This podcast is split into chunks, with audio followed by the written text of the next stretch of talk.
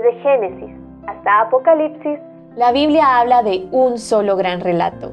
La historia de Dios y su plan redentor en la persona de su Hijo, Jesucristo. Te invitamos a escuchar este extracto de la Biblia devocional centrada en Cristo, presentada por Lifeway Mujeres y Biblias Holman. ¿Dónde está tu Señor? Segunda de Reyes 2. El profeta Elías vivió estrechamente apegado a la palabra de Dios. El Señor hablaba y él obedecía, y sin vacilación anunciaba sus designios. La viuda de Sarepta describe el carácter del profeta cuando expresó, Ahora conozco que tú eres varón de Dios y que la palabra de Jehová es verdad en tu boca. Elías elevó la palabra de Dios y en consecuencia el Señor respaldó su palabra, honró su clamor, le dio la victoria sobre los profetas de Baal y guardó su vida. Pero algo más, la palabra de Dios exaltó a Elías.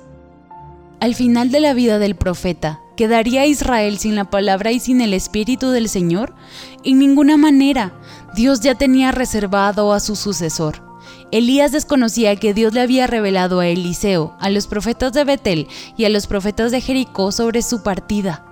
También desconocía el escenario que Dios había preparado para exaltarlo como fiel portador de su palabra, en presencia de Eliseo y cincuenta varones que a lo lejos mirarían cuando era arrebatado.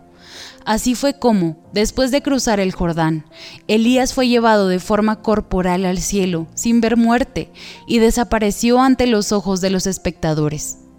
Estos se preguntaron sobre el paradero de Elías y después de una búsqueda de tres días retornaron sin haberlo hallado.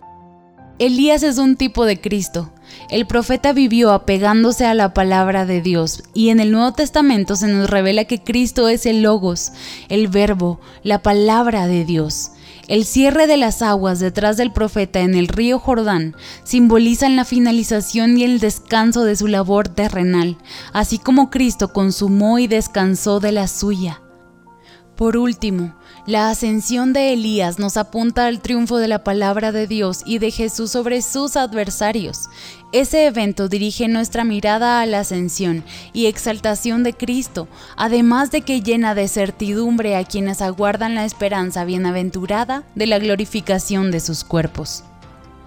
Cristo respalda y honra a los portavoces de su palabra y les recuerda que su labor no es en vano no permitas que la actitud o los comentarios de otros afecten tu servicio al Señor. A semejanza de Elías, Eliseo y Jesús, humíllate bajo la poderosa mano de Dios, y Él te exaltará a su debido tiempo. Para conocer más recursos relacionados a esta gran historia, visita www.centradaencristo.com.